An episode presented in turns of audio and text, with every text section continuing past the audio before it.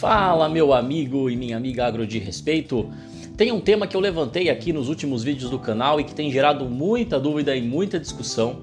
E eu resolvi trazer um vídeo focando nesse tema. Esse tema é o de amostragem de solo. Se você está assistindo esse vídeo aqui, é porque você quer saber como definir quantas áreas amostrar, quantas amostras fazer em uma propriedade rural.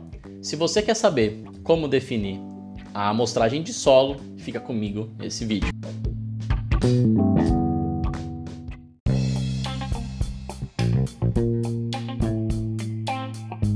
Bom, vamos lá. Para referenciar, eu só queria dizer que eu estou pegando as informações desse livro aqui, que é o Boletim 100. Boletim 100, Recomendação de Adubação e Calagem para o Estado de São Paulo, do Instituto Agronômico de Campinas, que é um livro lançado em 2022. Né? Esse livro ele traz a participação de diversos pesquisadores de todo o Brasil e, e ele é super atual, tá? Então é, eu achei que é uma referência interessante para trazer, para me basear aqui, para passar algumas informações para vocês. E então tá, a pergunta é essa, né? A amostragem de solo tem tantas, tantos critérios que são importantes para a gente fazer uma boa amostragem de solo. E, e, o porquê disso? Porque se você não faz uma boa amostragem, não tem milagre que faça o laboratório para te trazer corretamente aqui, o resultado que vai te ajudar a fazer uma interpretação e uma boa calagem e adubação. Então muitas vezes você tem um problema lá, uma área que adubou, que fez correção de solo e, e ela é pouco produtiva. Né? Se tem alguma situação assim na sua propriedade que você faz uma adubação lá, que está pela recomendação e, e ela não é produtiva, pode ser que um desses fatores que você está pecando seja a análise de solo. E antes de culpar o laboratório, de trocar o laboratório, e aliás, falando em laboratório, é muito importante que você saiba se o laboratório que você envia a sua análise ele tem algum controle de qualidade, né? É, porque isso vai trazer mais confiabilidade para os dados, os resultados que ele vai trazer. Além disso, a maior fonte de erro de resultado de análise de solo não é o laboratório, apesar de ser importante, mas não é o laboratório, é a amostragem. Então, muitas vezes a amostragem ela é feita de uma forma que ela não é representativa, tá? Então, qual que é um dos principais pontos para fazer a amostragem de solo? Né? Eu não vou trazer um, um aulão sobre a amostragem de solo, porque seria muito longo e, enfim, né, não é o objetivo aqui do canal, mas eu vou trazer alguns pontos que são importantes para você se atentar na próxima vez que você fizer uma amostragem tá?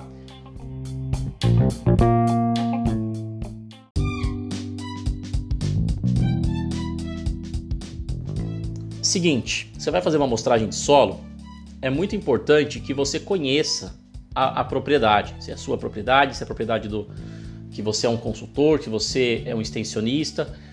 Por quê? Porque você vai precisar separar em glebas, ou seja, em áreas em que você vai considerar mais homogênea possível. Né? Os livros trazem área homogênea, mas a gente sabe que o solo ele tem toda uma diversidade, então o mais homogênea possível. O que, que determina se uma área é mais homogênea possível, vamos dizer assim?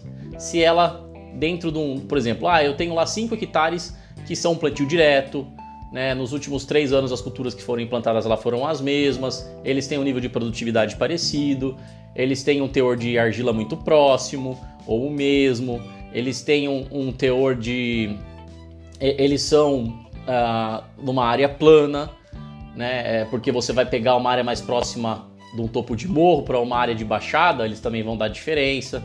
Né? Então, é, então tem diversos fatores que você vai pensando né? e vai definindo ali para caracterizar as áreas como diferentes uma das outras. Por exemplo, muda o tipo de mato que aparece na área, né? provavelmente é uma área que vale a pena você diferenciar e fazer uma análise, uma amostra de solo separada ali, tá? Então, primeiro eu estou falando do que? Eu estou falando de separar as áreas para fazer as amostragens de solo que vão te dar um resultado, tá?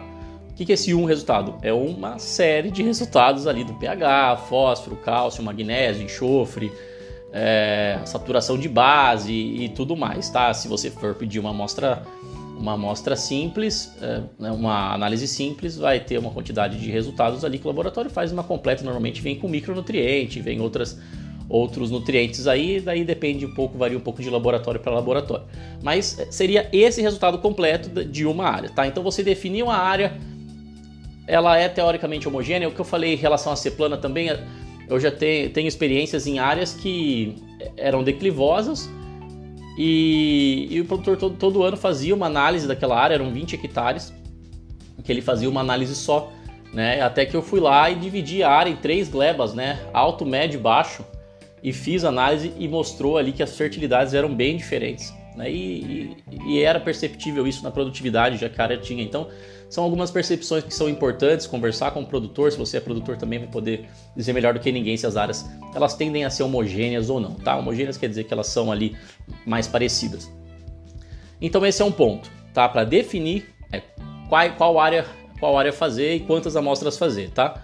De repente você tem uma fazenda aí de, sei lá, de mil hectares, né, você vai ter que picotar ela ali em diversas áreas, não adianta fazer uma análise só que vai dar problema. Né? O próprio livro, né, agora trazendo um pouco da literatura, o Boletim 100, ele traz como uma sugestão é, que não é recomendável você fazer uma, considerar mais é, uma análise de solo que contemple mais do que 20 hectares, tá? Porém, ele mesmo traz o contraponto, né? Porque tem áreas que são muito grandes e que você faz um manejo muito semelhante, que elas têm resultado parecido, a teor de argila é parecido e tudo mais, você pode considerá-las homogêneas. Então é só um número de referência que ele traz, são esses 20 hectares. De repente, se tiver na dúvida se as áreas são parecidas ou não, sua propriedade não é tão grande, vale a pena você fixar aí nos 20 hectares para estar tá diferenciando, né, já que o custo de análise de solo não é tão alto né, e o resultado que isso traz é muito relevante para sua, a sua produtividade, para a saúde do seu solo, principalmente a longo prazo, tá?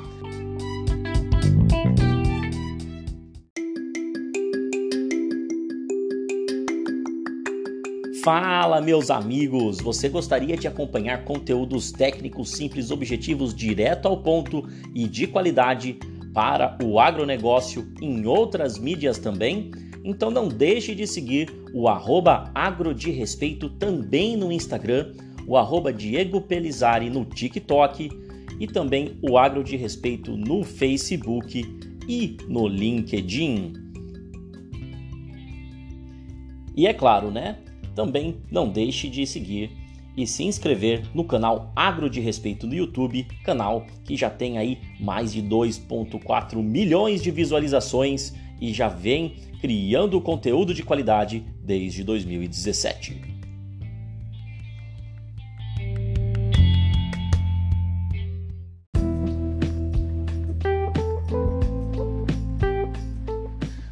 Agora, uma outra dúvida, né? E aí, muita gente nem sabe disso ou nem faz isso, né?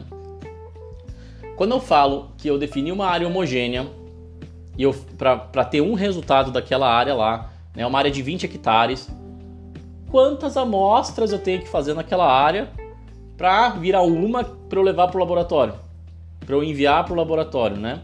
Muitas vezes o pessoal faz uma só, né? Ah, tem 20 hectares aqui, eu faço uma amostragem lá no meio, ou faço três, misturo, né? Então, isso, essas amostragens que você faz dentro dessa mesma área para depois misturar e enviar para o laboratório são, conhe são conhecidas, são nomeadas de amostras simples. Então, quantas amostras simples para virar uma amostra composta, que é a junção de todas elas, para que seja enviado para um laboratório? Quantas você deve fazer? Né? Aí eu vou te trazer uma notícia que talvez não seja muito boa. Né? Eu vou te trazer a informação aqui do Boletim 100, eu vou colocar um gráfico aqui na tela para você, que é um gráfico de um estudo que o Instituto Agronômico de Campinas fez é, para fósforo resina. Né? E eles mesmos eles colocam né, que eles escolheram fazer para fósforo resina o estudo porque ele é mais sensível que outros indicadores, outras variáveis como pH, matéria orgânica, alumínio, cálcio, potássio e magnésio né, que, que tende a apresentar uma menor variabilidade. Então, o que, que eles fizeram? Né? Nesse gráfico você está vendo aqui, variação aceitável em porcentagem, ou seja, quantos por cento de variação no eixo Y, o eixo é, vertical, e no eixo X, o eixo horizontal, número de subamostras, né? Eu disse amostras simples também podem ser conhecidas como subamostras, que vão formar uma amostra que vai ser enviada para o laboratório. Então você vê nesse gráfico que quanto maior o número de subamostras que é feita para virar uma amostra composta, cai consideravelmente a variação, né? a variação aceitável, a porcentagem de variação dessas amostras. Então você pode ver, né? E é, é colocado né, que de 15 a 20 seria um número aceitável. Então, de 15 a 20 é metade ali do 10 e do 20 até o 20. Você vê que não muda muito né, a, a variação, mesmo você duplicando ou até triplicando, né, tá, reduz ainda, mas não é tão relevante a mudança para o esforço que vai ser feito para se fazer essas amostragens simples para se tornar uma composta. Em todo caso, você vê que 10 ainda tá aceitável, mas abaixo de 10 você vê que a variação começa a aumentar muito, isso considerando uma área homogênea com todos os critérios definidos aí pelo IAC, né, nesse trabalho. Então, o que, que isso traz? Isso traz que de forma mais segura de 15 a 20 amostra simples. E o que, que isso traz para a gente também? Se você ainda faz amostragem de solo com um, um enxadão, que você, cada amostragem, vai coletar quase que uma análise inteira ali, vai coletar 300, 400 gramas de solo, às vezes até mais, é, para colocar num balde para ir misturando, imagina você chegar aí com 20 subamostras, né? Ó, vamos fazer aqui uma conta rápida, 20 vezes 0.4, que seja, você vai chegar no final com 8 quilos. Imagina você ficar levando um balde de 8 quilos é, para lá e para cá, né, é um esforço desnecessário. Isso se não pegar mais ainda, né?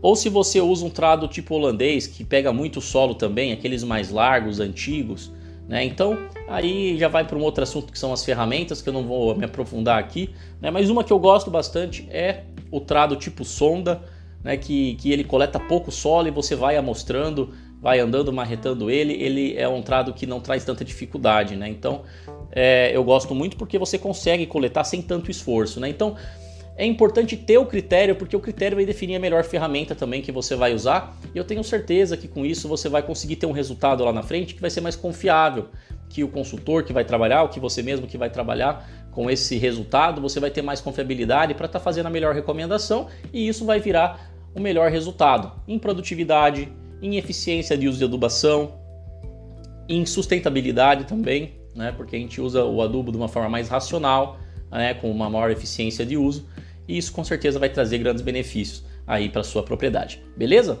Espero que tenha gostado desse vídeo. Se gostou, deixa o like, deixa nos comentários aí o que, que você faz, o que, que você já fez, o que, que você fez que deu certo, que deu errado. Né? A sua experiência é muito importante para quem acompanha aqui a página e para mim também. Né? Então comenta aí e compartilha com os amigos se você achou que esse conteúdo é relevante. É isso aí e até o próximo vídeo.